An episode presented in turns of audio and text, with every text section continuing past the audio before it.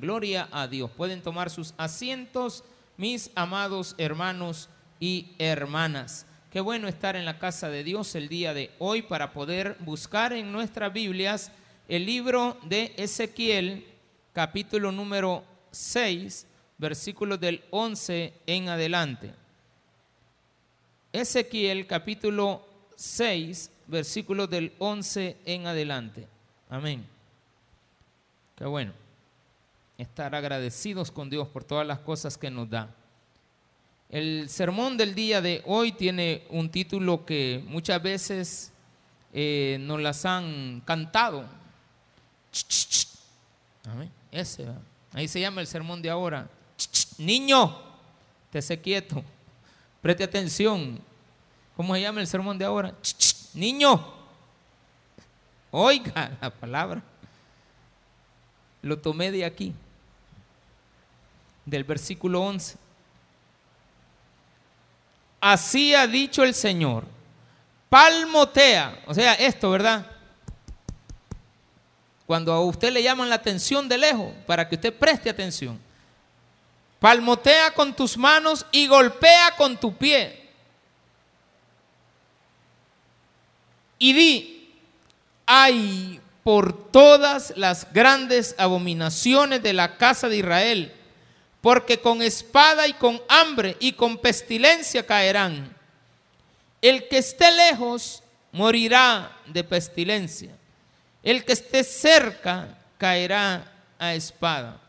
Y el que quede y sea asediado morirá de hambre. Y así cumpliré en ellos mi enojo.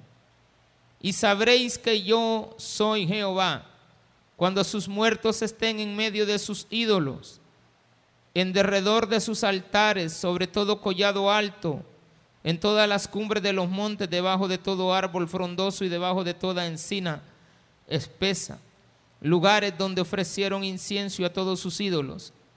Y extenderé mi mano contra ellos, y donde quiera que habiten, haré la tierra más asolada y devastada que el desierto hacia Diblat, y conocerán que yo soy Jehová.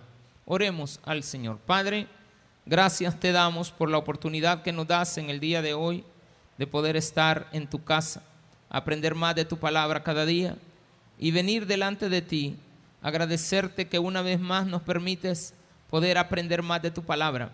En el nombre precioso de nuestro Señor Jesucristo. Amén y amén. Gloria a Dios. Ya están sentaditos y es mejor que esté sentado. niño, ¿Cuántas veces te han dicho así, verdad? niño, cuando uno va para comprar, no, pero ese es otro, esa es otra cosa.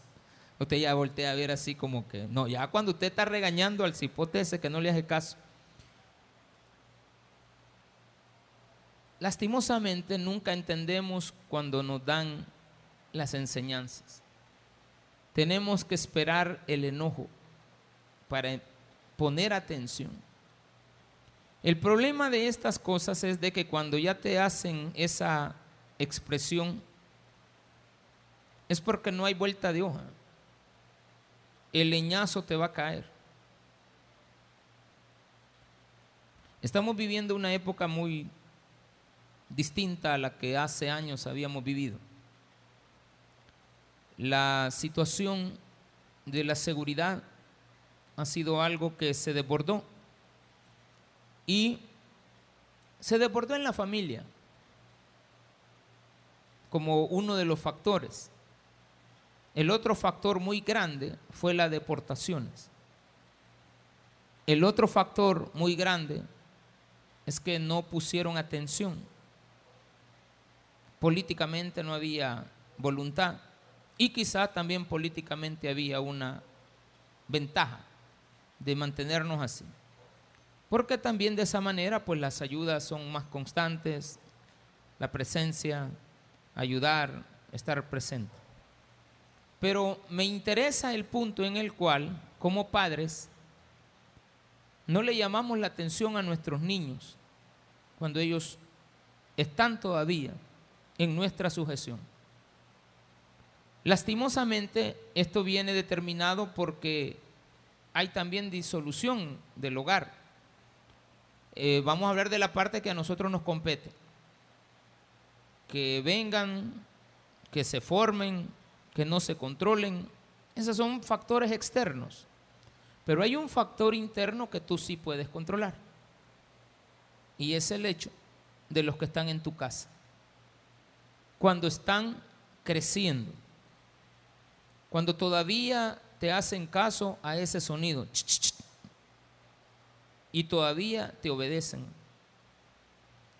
Lastimosamente a veces estamos hablando de que esto también está, está también determinado por la separación en el hogar de padre y madre.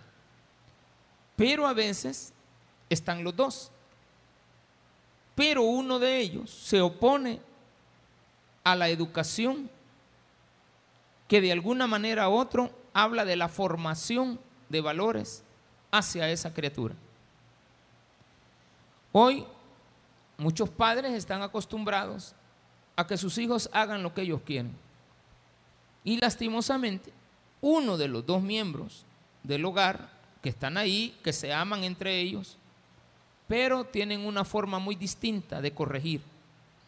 Entonces Dios aquí nos dice que palmotear con las manos, palmotear con tus manos, así ha dicho Jehová, palmotea, le dice al profeta. Fíjese que Dios en este caso está tomando al profeta como alguien que tiene que llevar el mensaje. Eso implica que usted, conocedor de la palabra de Dios, tendría que aplicarlo. Lastimosamente, la iglesia no cumple bien ese papel.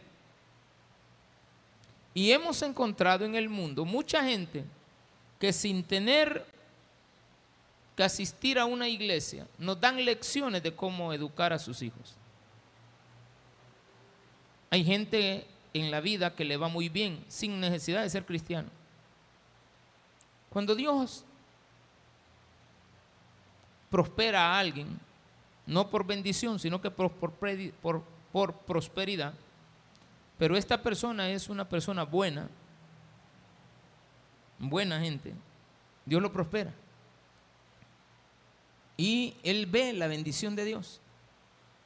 Y nosotros vemos la bendición que porque esa persona tiene buenos hijos, tiene buenos dividendos para poder tener y mantenerlos, el común denominador es su actitud de agradecimiento a la vida. Tal vez no le den gracias a Dios, pero sí le dan gracias a la vida. Hemos visto también entre la gente que no es cristiana que tienen una actitud muy diferente a la que nosotros muchas veces vemos. Nosotros a veces cometemos el error de ser muy permisibles. Y aquí me está diciendo que hay que palmotear. Y fíjate que la palabra palmotear en otras traducciones es hiere con tus manos. O sea, no es palmotear, sino que dar una sola, mi hermano. Como que le estaban diciendo al profeta, al primero que encuentres, dale una cachetada. Te va a preguntar por qué y dile que es el mensaje de Dios para todo el pueblo.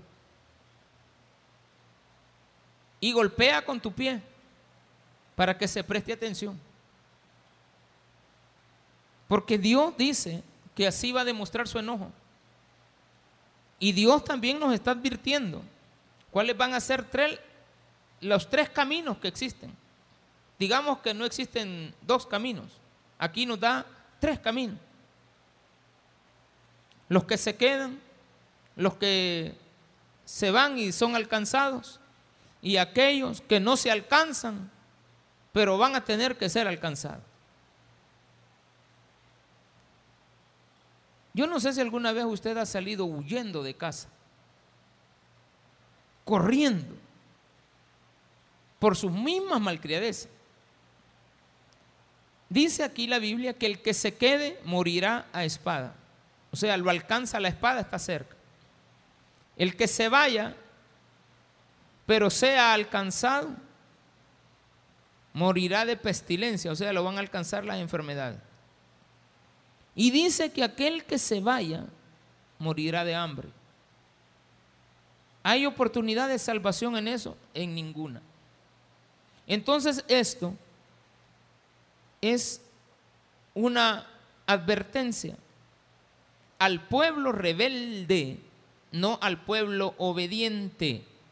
Porque el pueblo obediente se venga, no venga, esté cerca, pueda venir, no pueda venir, pero es obediente.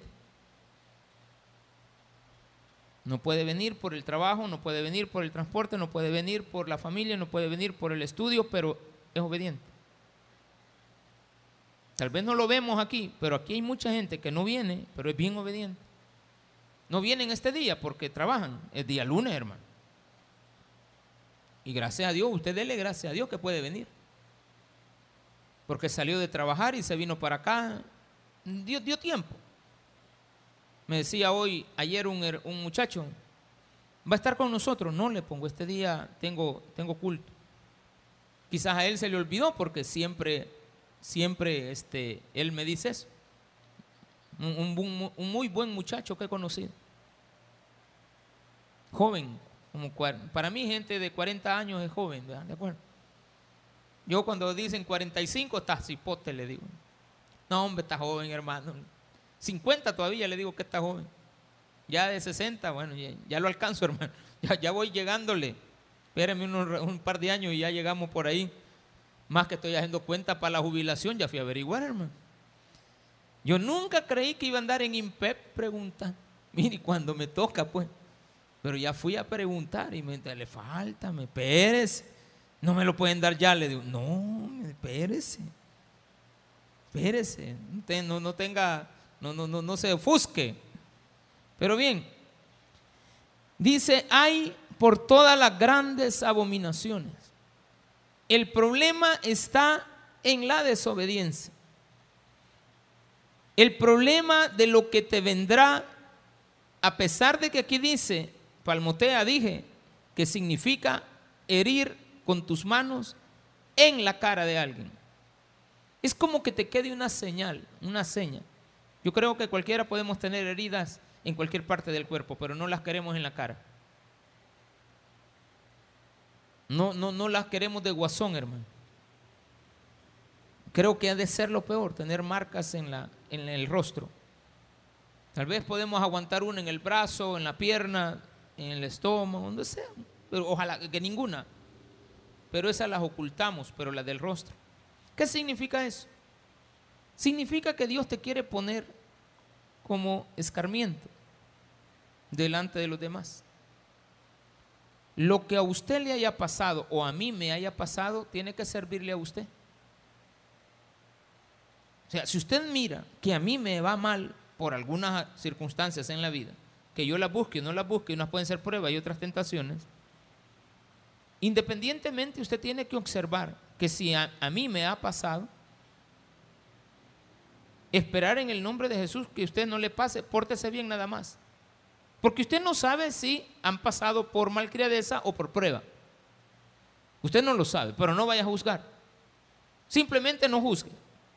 Porque si no, usted se va a poner como los amigos de Job juzgando a Job sin saber de que lo que le estaba pasando no tenía nada que ver con su actitud, sino que por una prueba y una apuesta de Satanás que él iba a negar la fe cuando se le quitaran todas las posesiones y todas las bendiciones que Dios le había dado a Job por ser obediente, porque la Biblia habla que él era un hombre justo.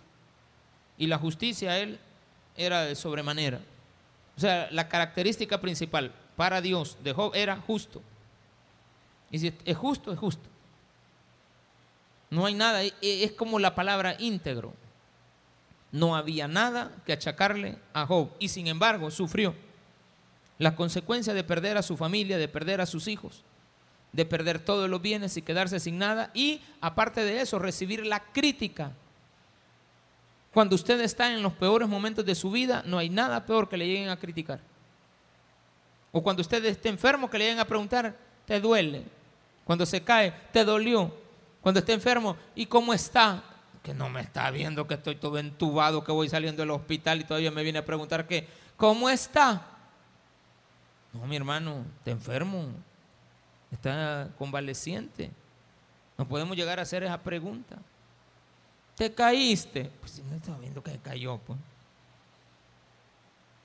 sobate. O sea, no, pues, por ahí hay mentol. No sea, mejor quédese callado cuando le pase a otro. Porque probablemente te pueden llamar a ti. ¿Es con usted? Hay por todas las grandes abominaciones de la casa de Israel. Esto significa la parte rebelde de su pueblo. Porque con espada y con hambre y con pestilencia caerán. Tres cosas. Aquí no hay de que si te arrepentieres, no. No hay mensaje de arrepentimiento. Porque todos esperamos, ay, sí, sí se arrepiente. El justo cae siete veces y las siete veces se levanta. Pues sí. Un día le predicamos acerca de caer. Y predicábamos de la palabra caer es resbalar. Cuando usted resbala, es porque se salió del camino y fue hasta al fondo a parar. Resbalar es la palabra que hemos e-, equivocadamente traducimos, traducido como caer. Usted se cae, pues se cayó, ahí, levántese. Pero lastimosamente el verdadero sentido de la palabra caer en la Biblia no es caer y ahí nomás, es resbalarse. Resbalarse de tal manera que no puedes levantarte. Porque te fuiste tan abajo en el hoyo que va a ser imposible levantarte.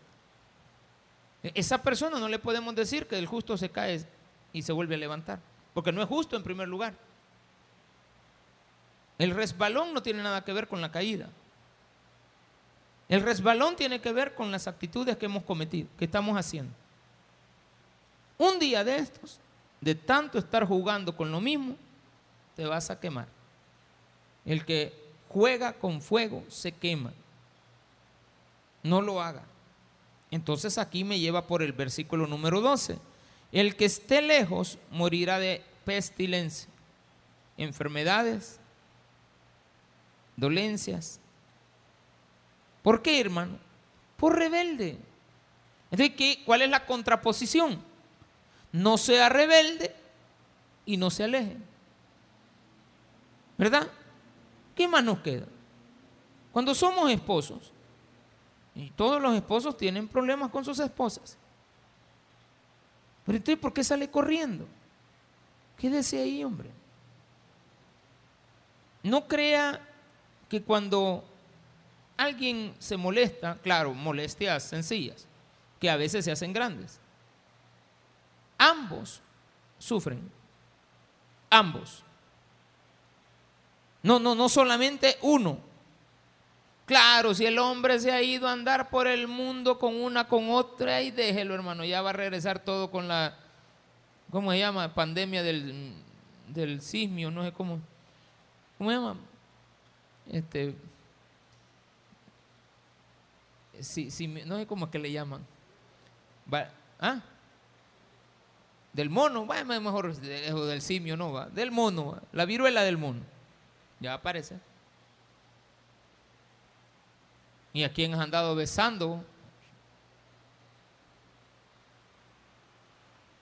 ¿Y con quién has estado? En primer lugar, cuando regrese, véalo y viene con chiras, hermano, no se meta con él. Ay, hijito, permitime, usted llame al 132, aquí tengo un hombre todo chiroso, vengan a ver. Y que lo revisen. Y le van a decir, mira, señora, aíslese. Sí, porque usted tiene que prever eso. no es bueno que el hombre ni la mujer esté sola. No es bueno que ninguno esté solo. Entonces, ¿por qué se va tan lejos? Aparece con enfermedades. Fíjese bien, relacionemos esto al núcleo familiar. Niño, regrese. Ah, no quiere regresar. Entonces se fue lejos. Enfermedades. Se queda cerca, pero no hace caso cinchazos, golpes, espada. Espada implica muerte. Espada implica muerte, no implica una reprensión, muerte. pero está de rebelde. No quiere arreglar su vida. Ocasiona un grave problema a una persona que no quiere cambiar. Desestabiliza todo el hogar. No nos permite criar bien a nuestros hijos. No nos permite llevar a cabo las labores del hogar. Con que cuesta salir adelante llevándonos bien. Ya no digamos cuando estamos empleitados. Empleitados nos cuesta sacar hasta, hasta la refri de ahí de, de Prado. Cuando usted está empleitado, en los hogares les cuesta prosperar.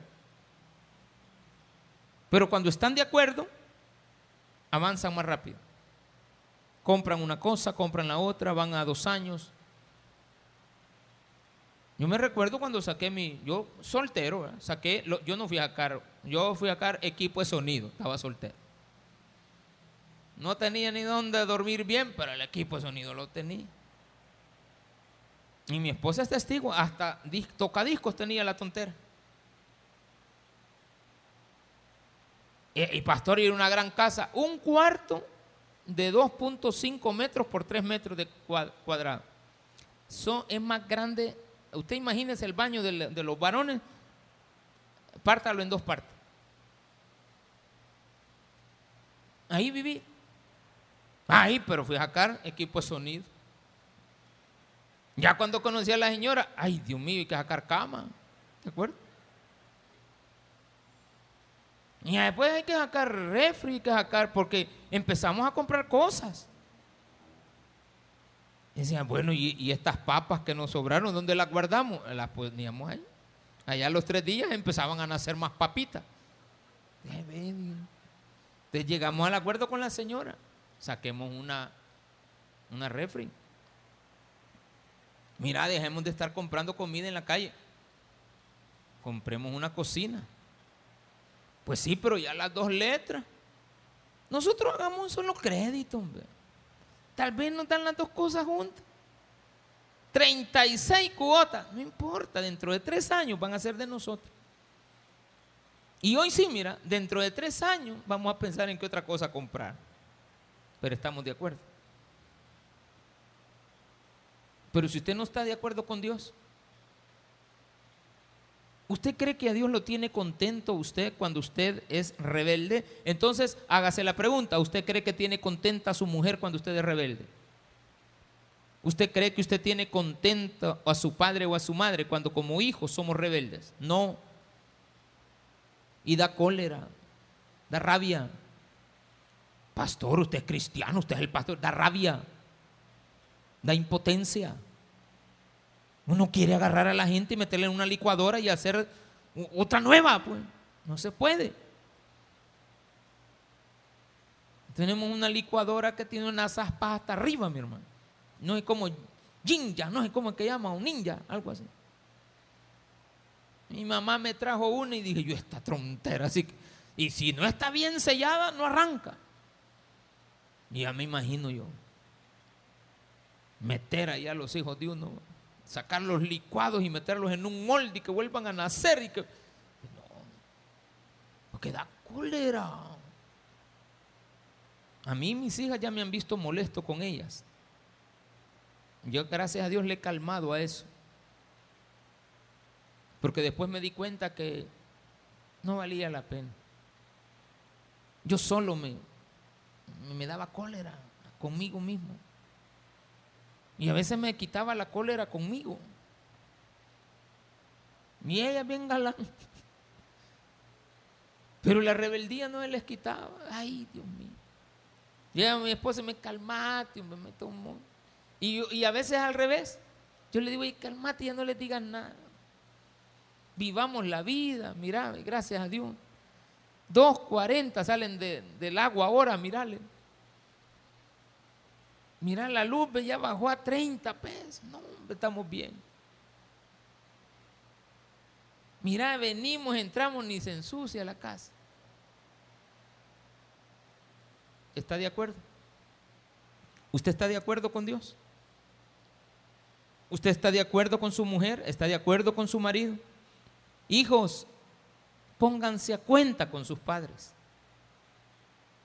Sus padres siempre van a estar ahí. Siempre andan pensando en ellos. Siempre andamos pensando en los hijos. Ellos no piensan en nosotros. Pero nosotros siempre pensamos en ellos.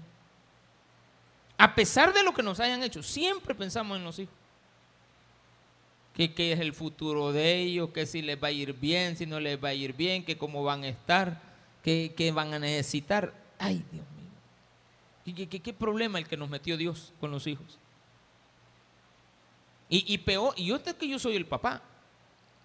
Yo no me puedo ni imaginar, porque no puedo estar en la mente de mi esposa, pero no me puedo ni imaginar lo que, si a mí me pasa, ¿cuánto más no ha de ser el amor de la madre que las parió?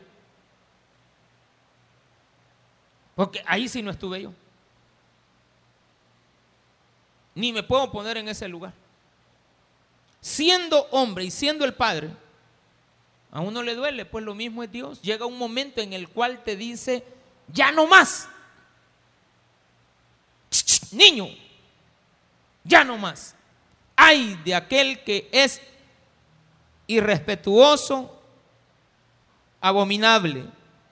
El que está lejos morirá de pestilencia, el que está cerca caerá espada y el que quede y sea asediado morirá de hambre así cumpliré en ellos mi enojo, que no llegue a esto. Hermano, usted está aquí para saber lo que le pasó a ellos. No está aquí para venirse a sentar solamente y, esperar. No, si, si aquí ha venido, hermano. Si es día lunes y todavía ha venido. Esa es una muestra que usted anda buscando algo. Usted está pidiendo para que su marido que regrese, porque regrese buen marido, ¿va? No creo que esté, ay, Señor, devolveme al marido, que no lo ande trasteando la otra, me lo va a dejar todo jugado. Y ojalá que no sea ninguna mona de esas de que le va a pasar la viruela. No. Y ojalá que la mujer que se haya encontrado no tenga COVID, porque me lo va a mandar todo enfermo. Que ya esté vacunada, desgracia. No, ¿verdad? Usted no está pensando que lo manden igual. Tampoco esté pidiendo otro. Pídale al Señor que vuelva a conquistarla, que vuelva a portarse igual como era antes. No, tampoco, pastor, si yo le pagaba las pupusas cuando andábamos de novio. No, mi esposa siempre me saca eso a mí, que, que yo le daba lástima. Un día me pagó las pupusas, es que me dijo, mira, yo soy bruta, me dice. Toda la vida me ha dado lástima. O sea, yo siempre te, no, no lástima, siempre te he considerado. Yo cuando te miraba, que vos trabajabas de panificador y que te tocaba y que era, trabajaba en una panadería, yo decía, este pobre bicho. Pero como, a ver qué me vio. Un día te le preguntan, ¿y qué le vio al pastor? Mire, qué bruto el que le estaba preguntando eso. ¿Cómo que qué me vio? Porque ella, yo, ella me ha dicho, yo me esperaba un hombre alto. Pues, yo me esperaba, es el, ideal. Yo cuando veo a Chayanne digo, quizás así lo quería, digo yo. Y yo, yo traté la manera, pues. Bueno, voy a bailar como Chayanne, decía, tratar la manera de agradarle. Voy a aprenderme los pasos. Y me equivoqué, empecé a ver a Juan el Escamoso. Ay, Dios mío, todo trabajo no la hace. No, no, no, eso sí, sí, no. Si usted se lleva bien con su pareja, ustedes se van a hacer bromas, ustedes se van a hacer de todo, nunca van a llegar al enojo. Es que el enojo es lo peor que nos puede pasar en el hogar. Por más que nos llamen la atención, niño, niño, usted quieto. Sabréis que yo soy Jehová, dice el versículo 3, cuando sus muertos estén en medio de sus ídolos, en derredor de sus altares, sobre todo collado alto, en todas las cumbres de los montes, debajo de todo árbol frondoso y debajo de toda encina espesa, lugares donde ofrecieron incienso a todos sus ídolos. ¿Qué significa esto? vas a morir en tu pecado. La Biblia dice tus pecados te alcanzarán. La Biblia dice que Dios no tomará por inocente al culpable. La Biblia dice que los hijos no tienen que pagar las culpas de sus padres ni los padres la de sus hijos. No, tiene, no, no, no dice eso. La Biblia nos enseña que cada quien va a tener que pagar las consecuencias. Y todo porque usted ha provocado al enojo. Dios nos perdona, no hombre, sí. Él es bueno. Pero no nos podemos, jamás nos podemos burlar de Dios. Y recuerde si estamos tomando como base el grupo de familias en Victoria, la prédica de familias en Victoria, siempre en este culto vamos a ver a Dios como nuestro marido, como nuestro esposo. Cada vez que vengamos a este culto y veamos sermones como este, me voy a imaginar a Cristo, a Jehová, a Dios como el marido. Y va a mostrar su enojo y a veces va a mostrar alegría. A veces va a mostrar indiferencia.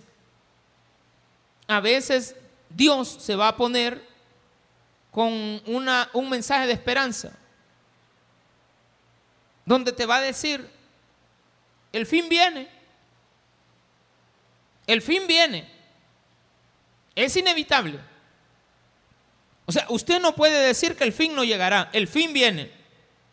Pero el otro sermón de la otra semana habla de eso. Las cosas son inevitables, las que tienen que pasar. La gente tiene una frase en el mundo, la ley de Murphy. Lo que va a salir mal, va a salir mal. Por más que usted intente. Pero esa es una forma fatalista de no querer hacer el esfuerzo por enderezar las cosas malas. Porque siempre en la vida no llegues a que Dios se enoje. Mientras Él no esté enojado, se puede arreglar todo. ¿Oyó eso? Ya la multa hoy vale 150, ya no vale 50, vale 150. ¿Quiénes se enojan? Los que no son obedientes. Pero aquel que no comete infracciones a la ley, eh, dice, que le pongan más. Y el que las infringe, ay, ¿cómo vamos a hacer? Ya está pensando en que va a fallar. Ya está pensando que cada rato infringe la ley. Y primero voltea a ver si no hay cámara. Porque al ratito te puede parar la policía. Y no me vayas a salir diciendo de que el policía es malo. Contento te va a poner la, la, la multa, pero si tú te pones rebelde, lo vas a hacer enojar. Ah, pues es lo mismo en el hogar, es lo mismo en la familia, es lo mismo en una iglesia, es lo mismo también en el trabajo donde tú te desarrolles, donde tú permanezcas, es igual. Y mucho más cuando tenemos a alguien perfecto al lado de nosotros. Porque usted no puede compararse jamás con la perfección de Dios. Si Él te está diciendo que no te vayas por ese camino es porque Él ya sabe que es malo. Con que nosotros, siendo humanos, sabemos, dice la Biblia, sabemos, siendo humanos, siendo buenos, siendo padres o siendo hombres con defectos, nunca deseamos lo malo para nuestros hijos. Y cuidadito usted cuando desee algo malo en contra de su mujer. Puede pasársele por la cabeza en el enojo, pero no lo ejecute jamás. Entonces aquí Dios me aparece con esto. Extenderé mi mano contra ellos. Versículo 14. Ya no es al profeta dale una cachetada. Palmotea con tus manos y érele con tus manos. No, es Dios haciéndolo y extenderé mi mano contra ellos y donde quiera que habiten haré la tierra más asolada. Si tú te mueves del camino de Dios a donde tú vayas que creas que hay prosperidad, Dios ahí va a mandar la pestilencia. La soledad. Había un, un personaje, se llamaba Mala Suerte, salía en los picapiedras. Donde él llegaba había lluvia. Y todos decían, ahí viene mala suerte. Ese es el, el personaje. Habían truenos, animales, y donde él pasaba, todo se iba destruyendo. Mala suerte. El problema es que a veces Pedro pica piedra. Se le pegaba la mala suerte. Usted cree que va a arreglar el problema fuera de la casa, fuera del hogar, para eso tiene boca y tiene también el silencio. Usted no sabe ni se imagina cuántos problemas se arreglan con el silencio. ¿Cuántas veces a mí mi esposa me ha dicho, calladito te ves mejor? Calladito te ves mejor. Cállate. Calladito. Y, y a veces el silencio. Ya al ratito, ah bueno, ya entendí. El silencio arregla muchas cosas. ¿Usted quiere seguir el pleito? Siga hablando. No, pero que mira, siga hablando. No deje hablar. Una de dos, o, o, lo van a poner en su puesto o lo van a dejar hablando solo. En los programas de televisión yo lo veo en los programas estos de debates políticos. Dice Julio Valdiviso siempre, bueno, ¿y aquí qué hay que sacar número o qué? Pues que este no deja de hablar. un muchacho que no deja de hablar. O sea, ese no se calla, pide, la... Y, todavía le dicen, mire, el, programa es ah, en aras del tiempo, ¿por qué no, no lo explica rápido? Y ya le dieron la oportunidad y él vuelve a interrumpir. No deja hablar. Él quiere hablar, pero entre más habla usted, más se equivoca. Entonces Dios aquí me está llevando por algo. Que si va a extender mi mano sobre mí y dice que a donde yo vaya, Él va a extender su brazo, su mano hasta donde yo vaya, yo no me le puedo escapar. Siempre voy a llevar detrás de mí, adelante de mí, encima de mí, la presencia de alguien que me quiere corregir. Porque la intención de Dios aquí es corregirte. Pero la corrección en este caso no tiene oportunidad de una esperanza. Eso implica que la rebeldía fue tal que no tiene perdón.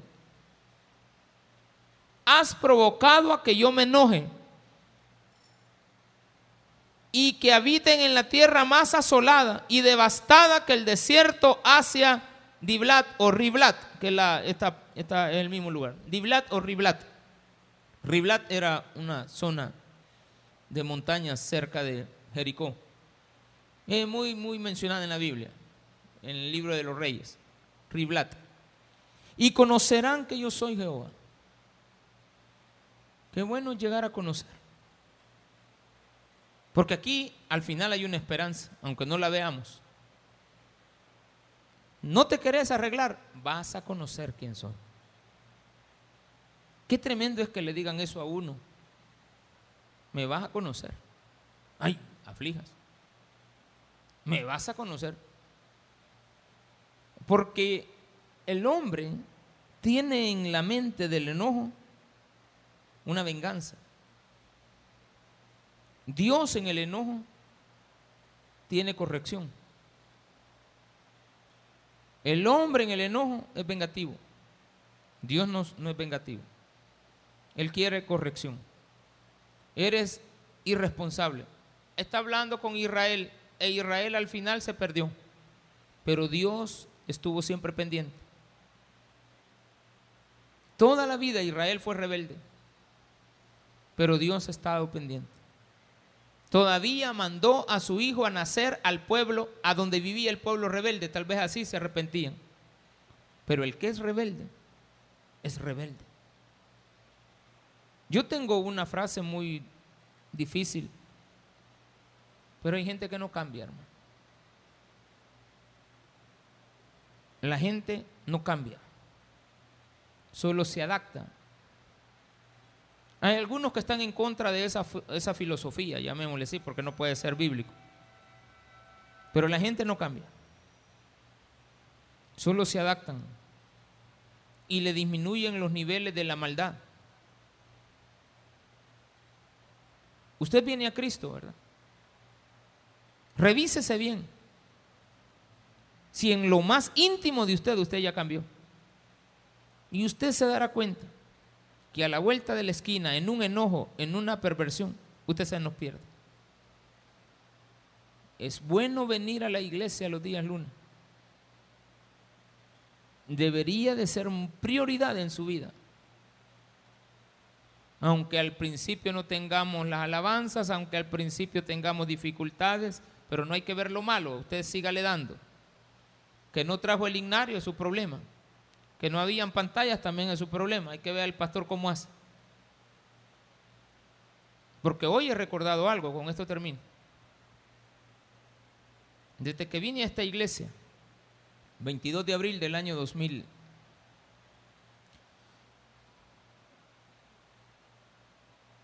¿2009?